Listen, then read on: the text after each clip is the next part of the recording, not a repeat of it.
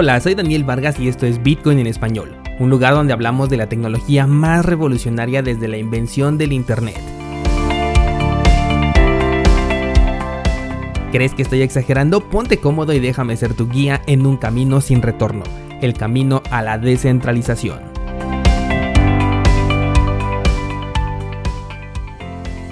Bienvenidos descentralizados, hoy es miércoles 21 de octubre de 2020 y estamos aquí como todos los días para platicar sobre lo más relevante del mundo de Bitcoin o el criptomundo como a mí me ha gustado llamarle desde que inicié con este proceso de Bitcoin en español. Primero vamos a ver cómo se está comportando la criptomoneda madre. El cierre de la vela diaria fue por encima de la del día anterior y con esto estamos confirmando un movimiento alcista que va muy tímidamente hacia esa zona importante de los 12.500 que corresponde al máximo precio alcanzado este mismo año 2020 y que eh, yo considero que va a ser bien decisivo para saber cuál va a ser ahora sí el movimiento definitivo de Bitcoin. Considero que si se supera este punto nos vamos a ir fácilmente a los 15 mil dólares y si no se supera, bueno, pues es entonces en donde veríamos lo realmente interesante. Ya sabes que a mí me gusta más cuando Bitcoin está bajando porque entonces puedo aprovechar diferentes oportunidades. En este caso puntual ayer les estaba compartiendo en Instagram que si el precio superaba la zona de los 12.500 entonces haría yo una nueva compra y si veo que se detiene en este punto en específico entonces me voy a guardar mis municiones y me basaría en el análisis pesimista que tenemos en cursosbitcoin.com diagonal ideas. También estoy viendo otras criptomonedas con movimientos bien interesantes. Por ejemplo, veía ayer a LSK con una fuerte caída que podríamos aprovechar bastante bien. Estoy hablando de su paridad contra el Bitcoin porque contra el dólar todavía está ahí medio estable. Y Dogecoin, una de las monedas favoritas de este canal que está tocando mínimos que no se veían desde 2017. ¿Será que algunos rezagados de este movimiento fugaz que generó TikTok están vendiendo en pérdidas? o simplemente algunos holders ya están desistiendo y están comenzando a vender en pérdidas. Sin contar movimientos impulsivos como el de TikTok, Doge lleva más de 500 días oscilando en una especie de canal, el cual ahora con este movimiento ha perforado por el lado del soporte y esto llevó al precio a una zona bien interesante, bien importante porque debajo de los 20 satoshis esta moneda solamente ha estado durante menos de 100 días desde el 2014. Ha habido muy poco tiempo para poder aprovechar este precio dentro de la criptomoneda de Dogecoin. Así que en lo personal me he puesto en modo cazador con Dogecoin para ver qué es lo que sucede. Pasemos a las notas que te he preparado para el día de hoy. Tengo una rezagada y es sobre Dash y una implementación. Bueno, más bien es una colaboración que están haciendo con StakeHound y es que han creado una especie de servicio DeFi en la cual tú puedes meter tus criptomonedas Dash y obtener rendimientos gracias a este holdeo. Eh, se va a crear una especie de derivado como en casi todo este ecosistema de, de DeFi. Este derivado se va a conocer como Stake Dash y según la nota lo que se pretende es que aquellos holders de la moneda que no cuenten con el mínimo para poder operar un masternode puedan obtener también una recompensa.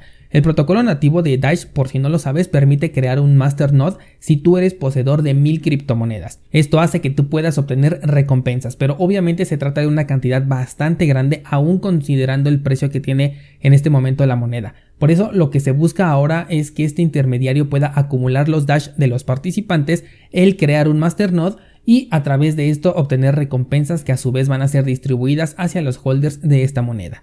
El derivado Stake Dash va a ser listado en otras casas de cambio unicornio como Uniswap, Curve, AAV y algunas otras. Eh, en lo personal no me gusta mucho esto, en principio porque Dash ha dejado ya de tener un propósito, creo que la moneda está perdiendo la confianza que alguna vez tuvo, desde que eliminaron el departamento de publicidad han estado muy callados y prácticamente estancados en cuanto a desarrollo, por lo que aunque era una de las monedas que me gustaba mucho en el pasado, te estoy hablando del 2017, y aún creo que puede apreciarse, ya no me genera en este momento la misma confianza de antes. Pero en este caso, si tú tienes Dash acumulado esperando el siguiente bull run, tal vez te convenga o te interese sacarle provecho a través de esta nueva opción que te acabo de comentar.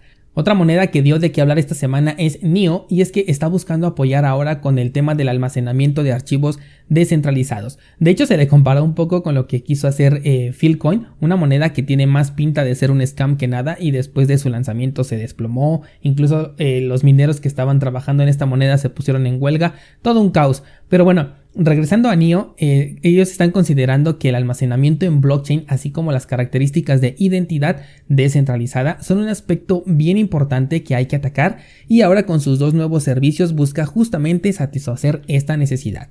Apenas estoy hablándote de un desarrollo, todavía no hay nada oficial, y nunca hay que olvidar que NIO es parte de la esfera china. Ayer te hablaba sobre este término y qué pensar cuando lo estoy utilizando, por lo que al menos esto de la identidad descentralizada viniendo de parte de NIO me lo reservaría un poco, al igual que este tema del almacenamiento descentralizado, al menos hasta que se publique y se pueda ver en primera si es de código abierto para que podamos ver cómo funciona porque ya sabemos que los chinos son amantes de la información, así que con NIO tendría mucho cuidado en este aspecto.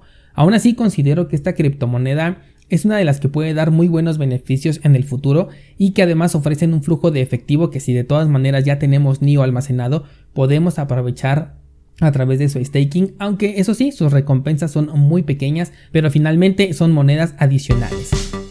Hey, antes de continuar con las noticias, quiero invitarte a cursosbitcoin.com, la plataforma que te lleva de la mano en tu camino a la descentralización, donde cuentas con más de 200 clases en video, análisis mensuales de criptomonedas y el lugar donde comparto cada semana mis análisis personales bien detallados con objetivos de compra y de venta entra a cursosbitcoin.com diagonal 0 y da el primer paso a la descentralización tomando el curso gratuito Bitcoin desde cero. Ahora sí, continuamos con el podcast. Cambiando de tema y dándole seguimiento a una nota de la que te hablaba el día de ayer sobre los más recientes hackeos a exchanges, te estaba hablando sobre Robinhood. Bueno, pues resulta que estos hackers que, que, afectaron a más de 2.000 personas han decidido hacerle honor al nombre del exchange haciendo una donación de 10 mil dólares a dos instituciones de beneficencia con este dinero robado. Children International y The Water Project fueron las instituciones que se beneficiaron con estas criptomonedas robadas.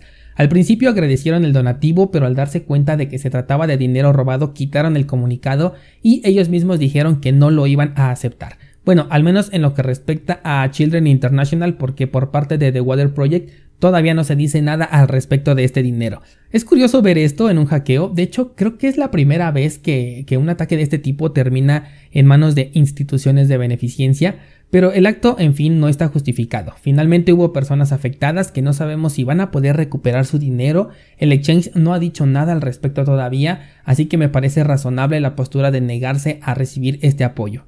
Ahora, por otro lado, los hackers están exponiendo su identidad porque nuevamente están haciendo transacciones sin ninguna clase de precaución y gracias a estos donativos es probable que los encuentren bastante rápido.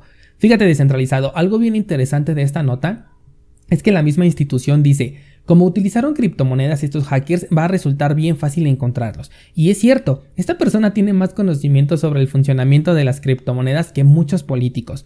O quizás sea que dentro de la escena política, aunque se sepa que es más inseguro utilizar Bitcoin para actividades ilegales, son incapaces de aceptarlo por mero orgullo y conveniencia. Quién sabe, puede ser. En el caso de OKX, que también te estaba yo contando ayer sobre un problema que tenía, todavía no se liberan los fondos, las personas ya se están comenzando a desesperar, algunos incluso ya le dieron el ultimátum a esta plataforma, mientras que la casa de cambio sostiene todavía que sus fondos están seguros, pero es evidente que si no están contigo no están para nada seguros. Dependes completamente de la decisión de un grupo de personas para poder recuperar tus criptomonedas y esto aplica para cualquier casa de cambio, ¿eh? Voy a seguirle el paso a esta nota hasta que se liberen los fondos o hasta que algo peor suceda, que esperemos que no sea así. Pasando a otra nota, ¿recuerdas la votación conveniente de la que te platiqué dentro del protocolo de Uniswap? Bueno, si no te acuerdas, se trata de una votación para que se baje el umbral necesario para que una propuesta dentro de Uniswap pueda ser aceptada. Y bueno, pues se tiene en este momento una propuesta a votación, pero justamente está siendo ofrecida por el grupo de mayor control dentro de esta red. Resulta que la votación terminó con un 98% a favor, quiere decir que fue muy positiva, pero aún así fracasó. Esto porque no alcanzó el umbral de 40 millones de votos necesarios para que se pueda aprobar la propuesta. Es justamente aquello contra lo que se está votando. Se pretende cambiar esta, este umbral para que sea menor y en este caso fue la barrera que evitó que ocurriera. Una entre comillas buena noticia para el protocolo, pero con el alto grado de control que se tiene por parte del grupo Dharma y lo que hemos visto en el pasado con esta clase de votaciones a conveniencia, es muy probable que se vuelva a hacer la votación y ahora sí se obtenga el resultado esperado. Lo hemos visto por ejemplo con Polkadot, no sé si te acuerdas cuando hicimos el análisis, cómo tiempo después vuelven a hacer una votación en la que ya habían perdido y curiosamente ahora todos tienen una visión diferente, los votos se invierten de manera sorpresiva y se aprueba la moción de aquellos que tienen un mayor control. Aún así fue bastante curioso porque la propuesta no fue aprobada por quedar tan solo 1% por debajo del mínimo requerido, lo cual nos da una idea de cómo un contrato inteligente mientras no se cumpla simplemente se elimina, solamente hay una de dos opciones mientras el contrato funcione bien, obviamente. Y que este umbral sea tan alto es lo que justamente Dharma no quiere porque como podrás ver se vuelve muy complicado eh, ofrecer una propuesta, pero bueno pues el tiempo nos demostrará que es complicado pero no es imposible. Por último, ayer en Instagram te compartí un mini corto proveniente de una nueva propuesta que se conoce como Monero TV, en el cual a partir de cortos en video que apenas duran escasos minutos pretenden informar a la comunidad sobre el funcionamiento de Monero y sus grandes beneficios. Una propuesta que me parece muy interesante, te voy a dejar el enlace en las notas de este programa para que puedas verlos. Son cuatro cortos de muy poca duración hasta este momento. Eso sí, todos están en inglés, no tienen subtítulos, pero seguro que muy pronto, si no es que para cuando escuches esto, ya cuentan con una versión subtitulada y también lo puedas ver de esa manera. Y con esto vamos a cerrar el episodio del día de hoy. Déjame tus comentarios y mañana tú y yo seguimos platicando.